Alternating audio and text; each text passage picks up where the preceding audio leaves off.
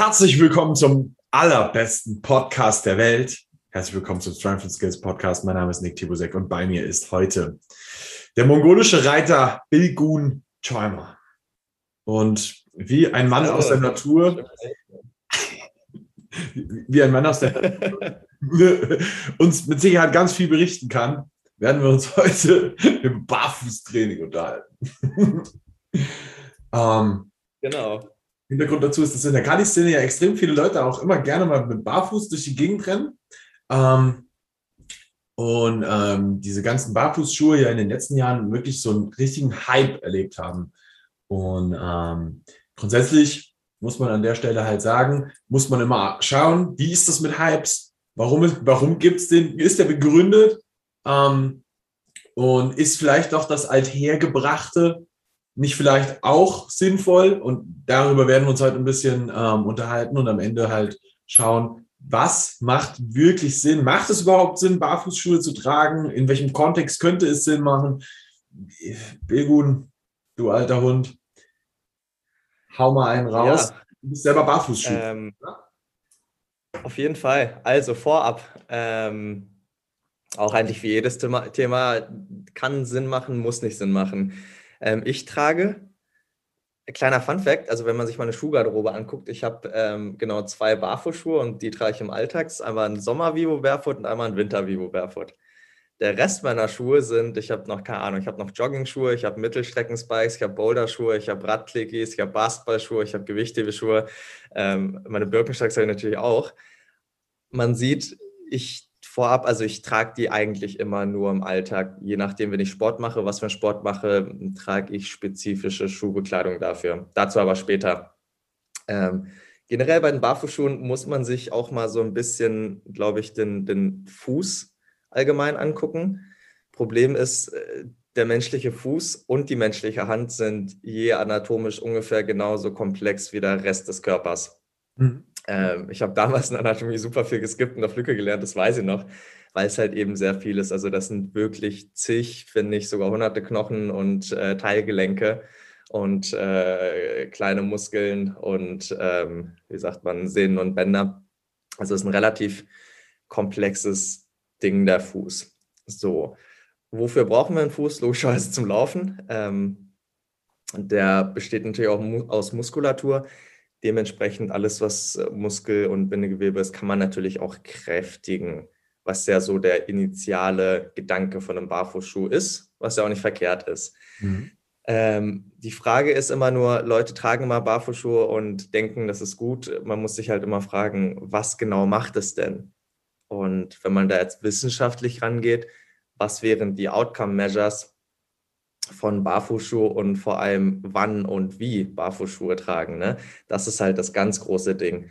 Und das ist relativ schwer zu messen und zu beschreiben, was man wirklich sagen kann und sollte, ist ähm, alles, ja, ich meine, das Schuhwerk, was heute halt Mode ist, sage ich mal, mit richtig fetten Sohlen, Unterstützung und vor allem enge Schuhe, wo deine Zehen eingequetscht sind, da arbeitet dein Fuß einfach nicht mehr und der wird abtrainiert. Das muss man klar und deutlich sagen.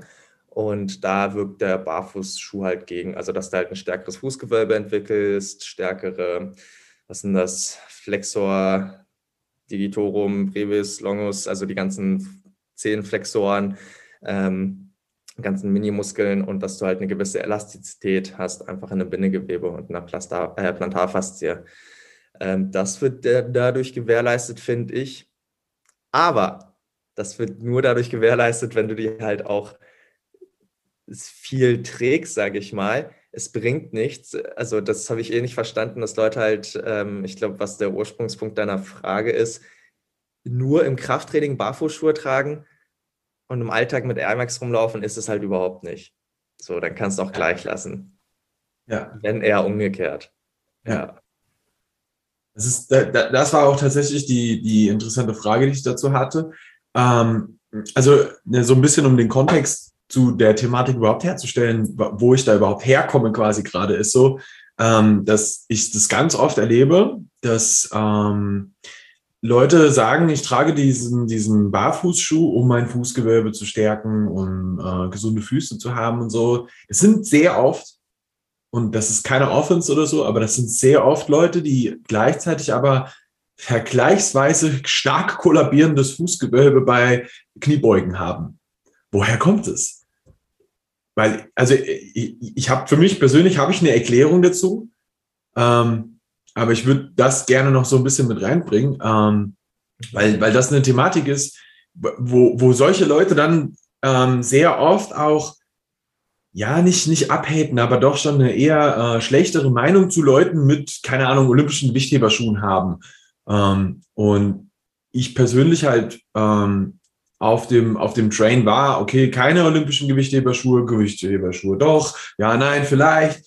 Und mittlerweile halt einfach sage so, du, es ist extremst kontextabhängig, wer das vielleicht braucht oder auch nicht braucht, in welcher Phase vom Training braucht er das, für ja. welche Art der Kniebeuge brauchst du das, weißt du? Weil das halt, das kann halt super viel unterschiedlich sein. Für eine Halberbeuge vielleicht ja, für eine Frontbeuge meistens, ähm, für eine Lowerbeuge vielleicht gar nicht, aber das kommt halt auch ein bisschen drauf an, wie du gebaut bist und, und wo vielleicht auch einfach deine, deine Stärken liegen so. Ja, ich bin zum Beispiel jemand, ich beuge stark über die hintere Kette es macht in der Offseason für mich vielleicht Sinn, Gewichtheberschuh zu tragen, um meine Quads ein bisschen mehr mit reinzubringen. Vielleicht ist aber die, die Beuge ohne meine stärkere und dann, dann warum, warum das nicht nutzen? So, ne? Und ich glaube, der, der, der Kontext, der hier sehr oft missverstanden wird, ist, nur weil du ein stärkeres Fußgewölbe hast, heißt das nicht, dass du nicht auch einen Holy-Lifting-Schuh tragen dürftest. So. Auf jeden Fall. Vor allem, ist halt diese Misskonzeption, also wie du sagst, daraus halt irgendwie so ein bisschen Dogma entstanden, dass ja, nur raw, nur so nackt wie möglich und nein, Mann. Und vor allem bei einer Beuge willst du ja nicht deinen Fuß trainieren, sondern du willst halt die fucking Kniebeuge trainieren, also überwiegend deine Beine und eigentlich auch den ganzen Rest.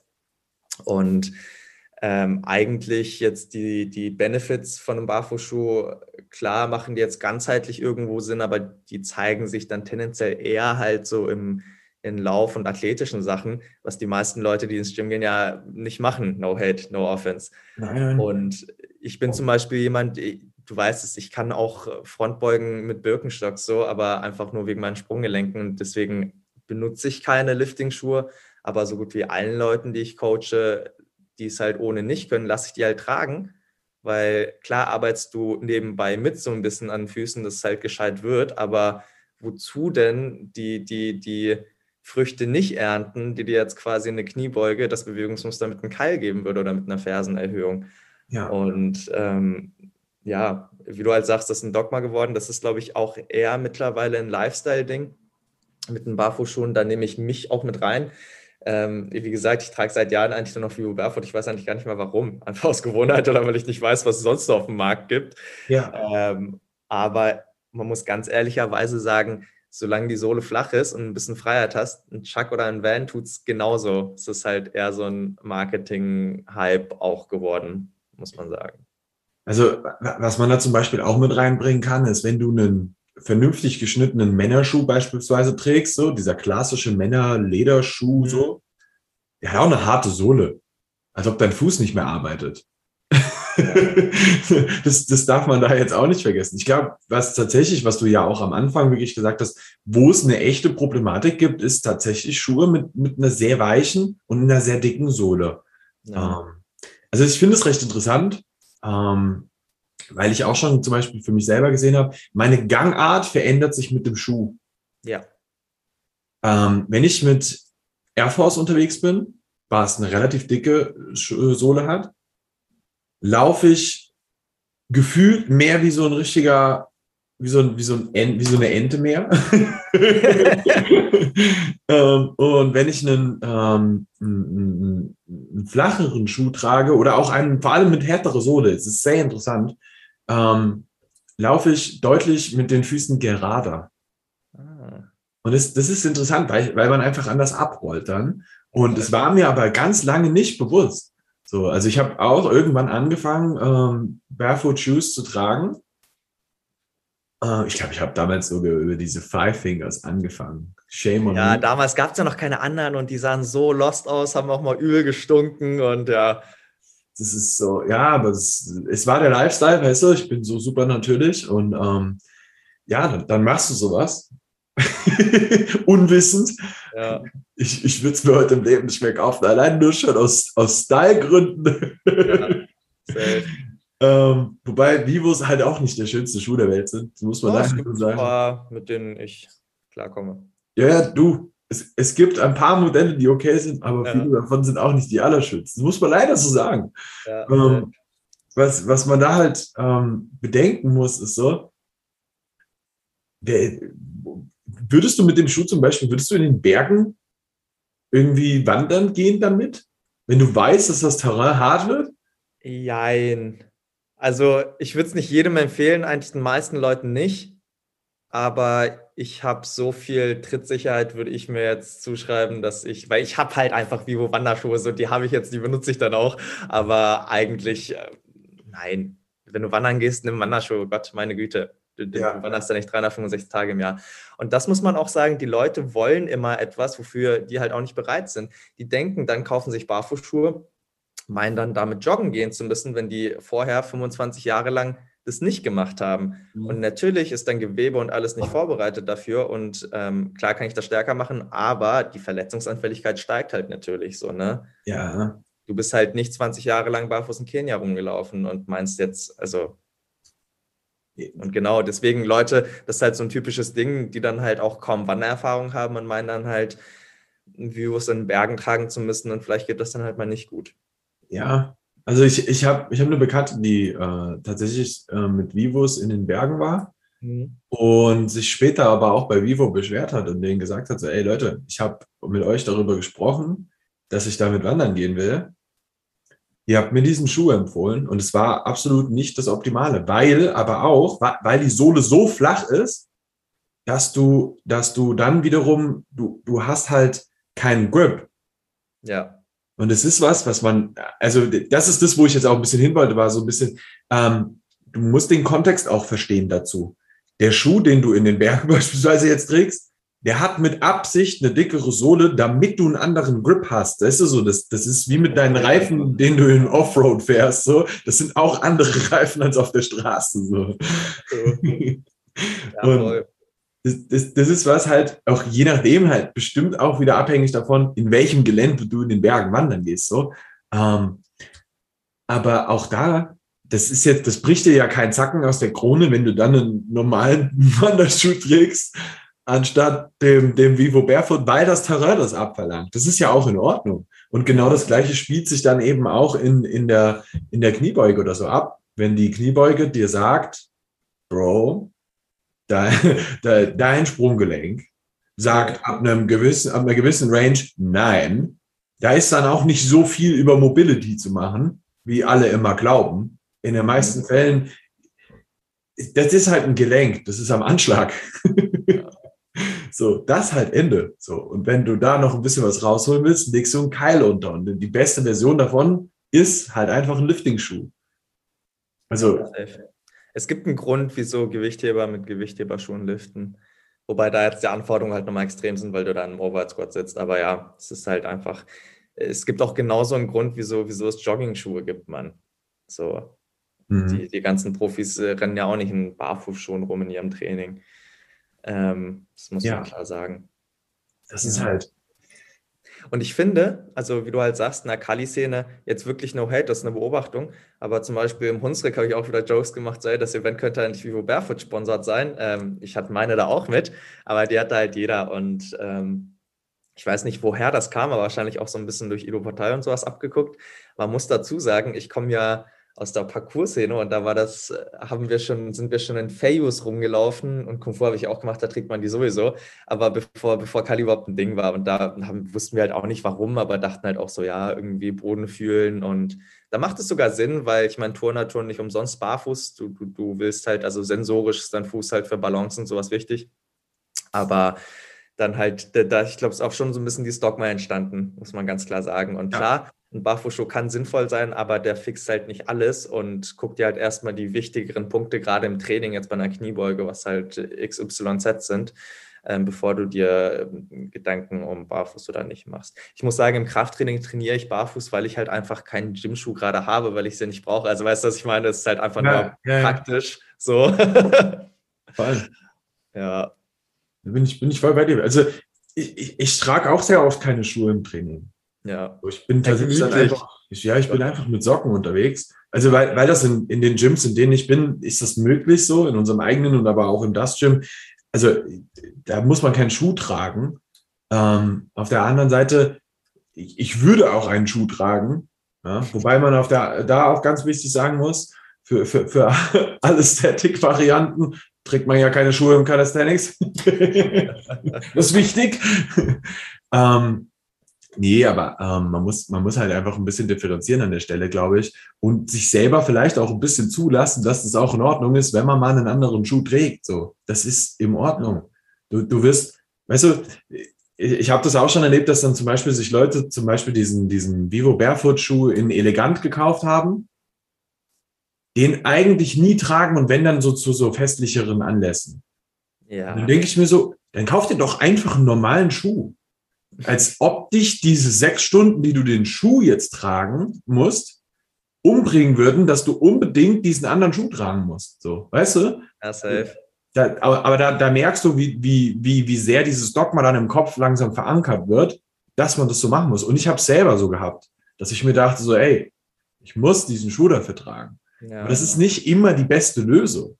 Und vor allem, jetzt kommt nochmal ein Punkt auf, ähm, das ist nicht die beste Lösung. Vollkommen recht, ich sage, Fuß und Hand kümmert euch drum, das sind wichtige Dinge aber der Schuh wirkt da keine Wunder. Also ich mache mit Leuten auch gezielt Sachen, wo ich halt Fußmuskulatur trainiere oder auch Beweglichkeit zählen, Grundgelenk, also zum Beispiel vom, vom großen Onkel, sage ich mal, dass du da halt eine gewisse Extension hast oder dann Zehen überhaupt gezielt einzeln ansteuern kannst, da halt so ein bisschen Freiraum hast, auch ähm, Fußmuskulaturansteuerung, aber das machst du halt durch, durch Drills, durch Training etc.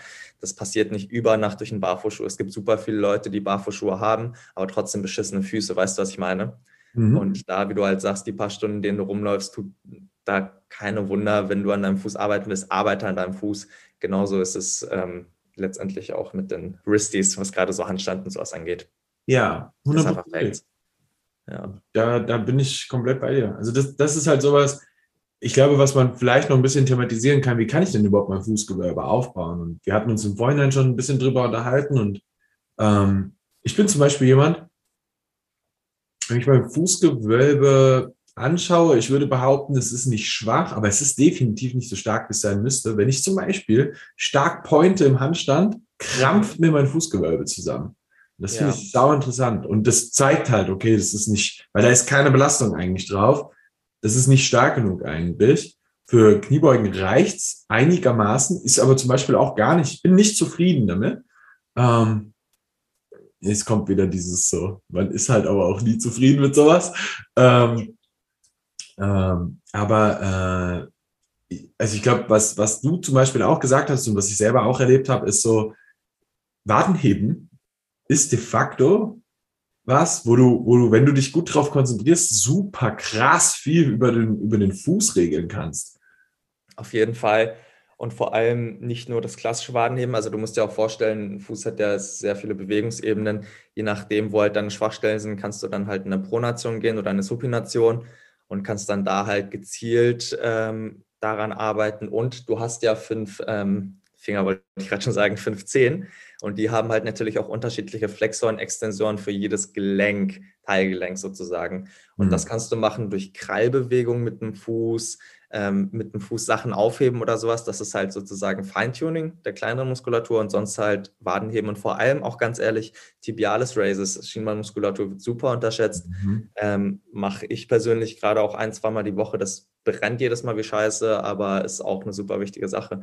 Also ja wenn es wichtig ist, wenn ihr halt jetzt äh, es für euren Sport vor allem wichtig ist, was ähm, Stabi und Verletzungsprophylaxe und sowas angeht, kümmert euch um eure Sprunggelenke und Füße. Aber ja. das dann halt primär durchs Training.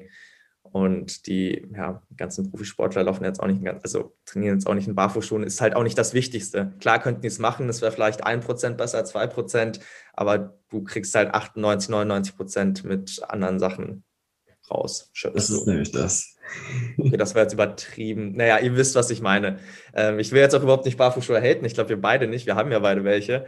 Aber halt so von der Extremmeinung so ein bisschen wieder in die Mitte rücken. Das ja, ist, genau. Ja. Ähm, wo übrigens aber ähm, jenseits vom Sport, wo ich ein absoluter Fan von, also nicht nur Barfußschuhen, aber generell einfach viel barfuß rumlaufen bin, ist in der Entwicklung von Kindern. Und da kannst du halt wirklich sehen, dass, dass ähm, sich da der Fuß halt auch ganz anders entwickelt und vor allem auch sensorisch, motorisch ist es so wichtig, in Entwicklungsjahren halt viel barfuß. Also steckt eure Kinder nicht in Mini-Air Max, so Leute, macht es einfach nicht. Ja, äh, möglichst, möglichst viel barfuß, auf jeden Fall. Weil da muss man auch, glaube ich, noch mal ein bisschen ähm, mitdifferenzieren. Ein Kind gewinnt sowieso keine Stylepreise. Der wächst alle drei Sekunden aus den Schuhen raus. Ja. so, ich, ich weißt du, ich finde das auch cool, wenn ein kleines Kind in so Air Max da sitzt und es sieht so super süß aus. So. Ja, ja. Es ist schon cool. So, du musst es halt sagen, das sieht cool aus. So. Aber auf der anderen Seite, du, du legst halt jetzt so die ersten, sage ich mal, ich hau jetzt einfach mal zwölf Jahre, legst du halt so krass viele Grundlagen für Zeug, dass du am Ende erinnert sich doch eh keiner daran, ob der seine Air Max mit 6 anhat oder nicht. So, das ja, ist echt so irrelevant. Ich weiß, das ist auch später noch so relativ irrelevant. Aber da werden solche Sachen wichtiger, sage ich mal, so in der Gesellschaft auch so. Als so ein sechsjähriger Bub, so das, das interessiert doch keinen. Ja, safe. Bin ich bei dir. Ja. Da, da die Chance sich selber auch zu geben, so dass man, dass man da, da sich komplett, also dem Kind zu geben, dass, dass es sich komplett entwickeln kann, ist, ist extrem relevant. Ja. Das, da würde ich, da würde ich hundertprozentig mit dir mitgehen. Ähm, was ich auch so super interessant fand, was ich eine Zeit lang gemacht habe, ähm, damals war ich noch bei Seba im mhm. Coaching und wir haben damals halt verschiedenste Taktiken ausgearbeitet, wie wir meine Wadenmuskulatur ähm, stärker machen und größer vor allem, weil ich bin der Mann mit den kleinen Waden, der Billy ist der andere mit den kleinen Waden. bin der König der kleinen Waden. Ja, wir, wir hatten sogar mal eine Wadenwette. Ich habe die gewonnen. Billy, du schuldest mir immer noch ein Essen.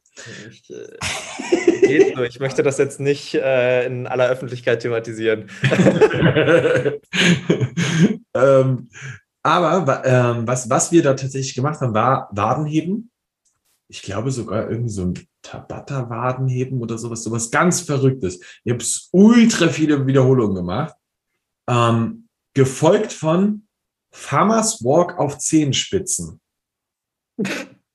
Und ich sag dir eins, ich konnte nicht mehr gehen danach.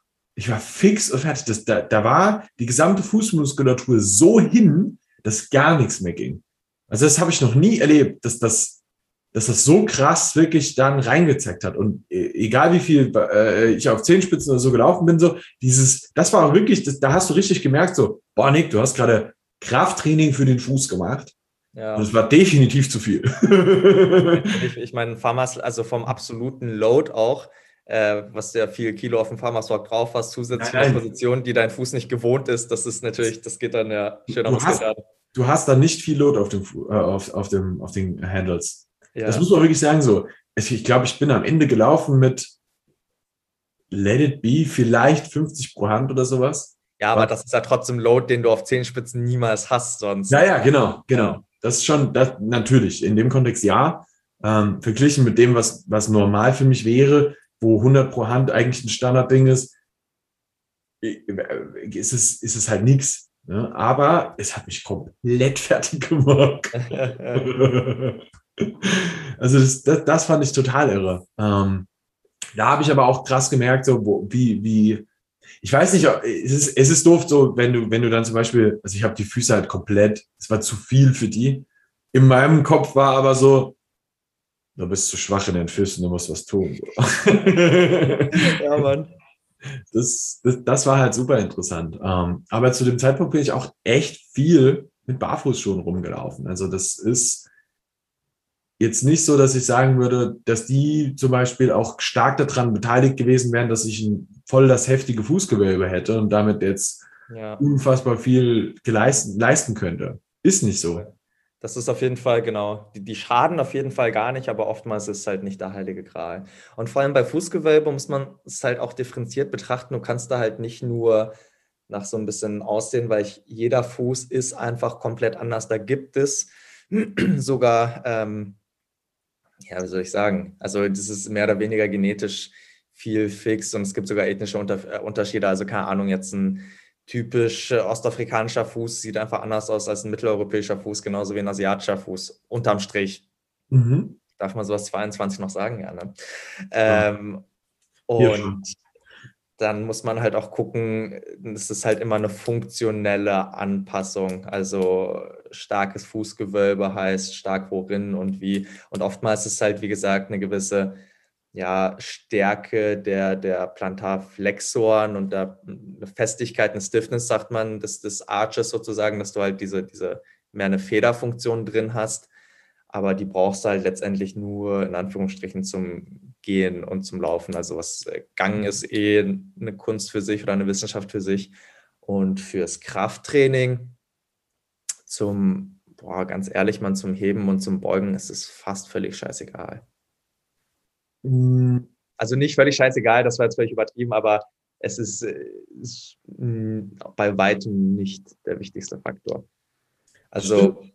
Wobei ich ganz oft auch bei Leuten zum Beispiel sehe, dass sie ein kollabierendes Fußgewölbe haben. Dadurch resultiert, Knie kommt nach innen, schlechtere Kniebeugenleistung dadurch oftmals. Ja. Und ähm, das erhöht dann schon auch ein bisschen die Verletzungsgefahr, das muss man sagen. Auf jeden Fall, aber das kollabierende Fußgewölbe in meinen Augen bei der Kniebeuge liegt nicht am schwachen Fußgewölbe per se, sondern an der schlechten Kniebeugetechnik. Und jeder, der ein kollabierendes Fußgewölbe hat, da würde ich sogar einiges drauf wetten, das cue ich dir in einer halben Stunde bis 45 Minuten PT weg.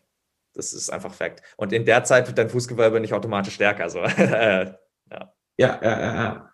Und teilweise, das ist vielleicht auch nochmal was, was man dann mit reinbringen muss.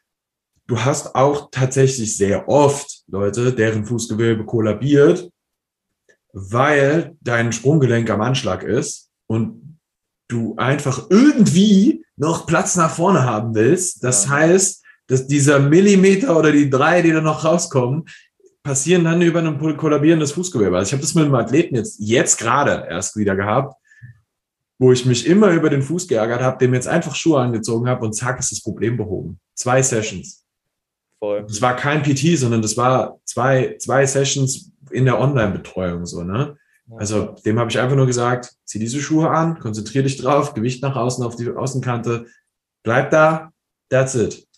Und das ist ja sowieso, boah, jetzt ähm, wird der Podcast, glaube ich, doch noch ein bisschen länger. Und zwar, das ist ja eh ein Streitgespräch, was einfach Beweglichkeit im Allgemeinen angeht. Und da bin ich auch immer so ehrlich, den Leuten zu sagen, ey, ich kann euch in jedem Gelenk beweglicher machen, gar keine Frage, aber Sprunggelenk, gerade Dorsalflexion, wenn es überhaupt geht, dauert es einfach fucking Ewigkeiten. Weil, wie du sagst, das ist ein Gelenk, du hast einen konkaven, konvexen Anteil im Sprunggelenk, also es ist auch noch relativ komplex und du, es ist halt nicht unbedingt tonusreguliert, sondern halt stark Bindegewebs- und Knochenhemmung sozusagen. Klar kann sich das verändern, die strukturellen Veränderungen, aber das dauert. Und ich habe auch für jedes Gelenk bei mir an Beweglichkeit gearbeitet, bis auf ein Sprunggelenk. Die sind einfach so. Und dann hast du halt ganz oft mal die Mobility-Gurus und sonst was, die dann mit ihren beweglichen, mit ihren gottgegebenen beweglichen Sprunggelenken halt ja. Sachen vormachen und damit flexen. Das könnte ich jetzt auch. Und dann, ja, komm zu mir, dann lernt ihr das auch so, mh, hm, geht so. Und ähm, ja, Witzigerweise bei mir, als ich mit dem Handstand angefangen habe, war mein Point, also die Bewegung in die andere Richtung, auch super scheiße. Da haben sich alle mal drüber lustig gemacht. Das war, da weiß ich noch, da war ich mit Matthias bei André Moraro bei einem Workshop und dann wurde ich da halt von Headstand Handbalancer gespottet und dann hat er mal gesagt so, ja, yeah, and now point your feet. They are pointed. No, no, no, point your feet. Das, der hat das gar nicht begriffen, dass das nicht konnte. und ähm, das geht jetzt aber. Es hat aber fast zwei Jahre gedauert. Also Ne? Ja, ja, ja. Aber da, da, siehst du auch, und du hast explizit an einem fucking Pointing gearbeitet, so, weißt du? Aber. Etwas, was wirklich trainingstechnisch komplett irrelevant ist und einfach nur einem Schönheitsgedanken im Handstand dient. Das ist, es, es macht überhaupt keinen Sinn, das zu machen. Ja, ja safe. Aber gut, mir war es wichtig. Und, ja, äh, ich, ja. verstehe das auch, weißt ja, du? Das, das, das, ist so, ne? Das, weil, weil am Ende des Tages, da muss man halt auch sagen, da geht es nicht um Performance, beziehungsweise da geht es um die, die, die ästhetische Performance. Ja, ja genau. Man braucht einen gewissen Swagger. Ja, hundertprozentig. So, das, das ist einfach, das sieht besser aus. Und dafür macht man es. Den Handstand machst du nur, damit es gut aussieht. Das hat nichts mhm. mit Krafttraining zu tun. Es sei denn, du machst Handstand Push-Ups, das dann schon wieder. Genau. Ach so, und an die Leute jetzt nochmal, die es jetzt super Nerds sind und jedes Prozent rausholen wollen und sonst was und sich was zu Schuhwerk fragen, ähm, dann, wenn ihr es wirklich wissen wollt und äh, Schuhe sind ja auch nicht teuer, dann nehmt das Geld in die Hand und macht eine Gang- und Laufanalyse mit einer Kraftmessplatte bei verschiedenen Geschwindigkeiten. Da seht ihr einmal einfach die Gewichtsverteilung über euren Fuß, vor allem im Vergleich links und rechts und wie die generell ist. Und wenn man das so ein bisschen als Diagnose hat, das habe ich damals auch machen lassen, dann kannst du dir überlegen, welches Schuhwerk und wie und warum. Aber jetzt blind auf alle Problematiken, die mit dem Fuß zusammenhängen könnten, immer mit einem Barfußschuh äh, als eine Lösung zu schießen, ist halt, wie gesagt, Quatsch. Ja. Hundertprozentig. Das heißt, im Endeffekt können wir, können wir aus, dem, aus dieser Podcast-Episode mitnehmen, dass ein Fuß immer so zu betrachten ist, beziehungsweise ein Schuhwerk für den Fuß, dass du das kontextabhängig wählen solltest für das, was du brauchst, halt auch wirklich brauchst, deinen Gegebenheiten entsprechend. Also ob du jetzt das übelst härteste Terrain in den Bergen hast oder ob du äh, in der Stadt unterwegs bist, macht einen massiven Unterschied. Ähm, auch ob du, keine Ahnung, auf einem Morgenspaziergang im Wald unterwegs bist, macht auch einen Unterschied. Ähm, genauso wie für eine Kniebeuge du auch Ohne-Lifting-Schuhe tragen kannst, ohne dass du in äh, Gefahr läufst, dass du dein Fußgewölbe nicht mittrainieren würdest. Das, äh, ja. Wie äh, stehst du zu Barfuß-Joggen? Ähm, schwieriges Thema. Also es kann auf jeden Fall sinnvoll sein, aber nicht für ambitionierte Läufer weil das ist zu viel Impact. Also ich mache das manchmal nach meinen Track-Sessions, dass ich, ähm, da ist eine Rasenfläche in der Mitte, dass ich zum Cooldown einfach meine Schuhe ausziehe und dann einfach ganz locker Past Rides barfuß mache. Das tut gut und ist auch eine sinnvolle Sache.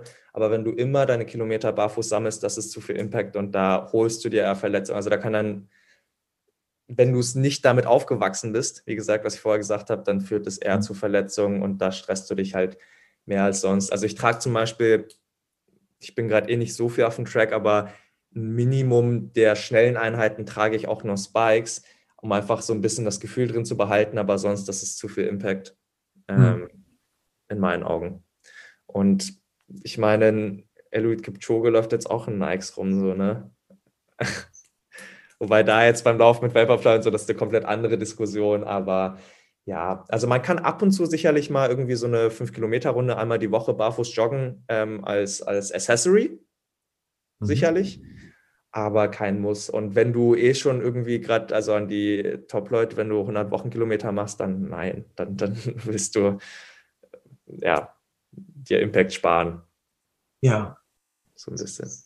Glaub, ja. aber im Alltag, wie gesagt, muss kein Barfußschuh sein, aber guck, dass er möglichst flach ist relativ hart und dass eure Zehen genug Platz haben. Punkt fertig aus. Muss auch nicht alles barfuß gelabelt haben, äh, sein.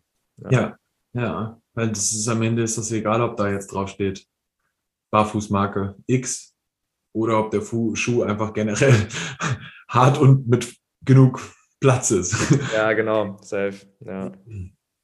Und das könnten auch sämtliche, was weiß ich, Schuhe, Marken sein. Also das ist völlig irrelevant. Da geht es jetzt nicht darum, dass du einen Billigschuh kaufen musst, äh, um dir das Geld zu sparen, sondern du könntest dir auch einen teuren Schuh einfach von irgendeiner anderen Marke kaufen, der nur einfach diese Voraussetzungen mitbringt. Ich glaube, das ist nochmal ganz, ganz wichtig zu sagen. Genau. Ja. Genau.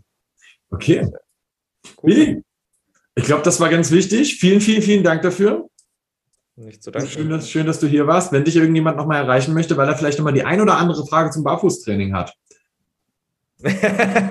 How can we contact you? ähm, ja, Billy Westside, Instagram, eine DM sliden, das ist am wichtigsten, äh, am einfachsten, würde ich sagen. Aber ja, perfekt. Alright. Wenn, wenn jetzt jemand kein Instagram hat, hast du eine E-Mail-Adresse, wo, wo man dir einfach mal schnell eine E-Mail schicken äh, kann? Ja, über meine Website Vulcan Strength und dann kann man über E-Mail-Dings äh, mich irgendwie schon kontaktieren.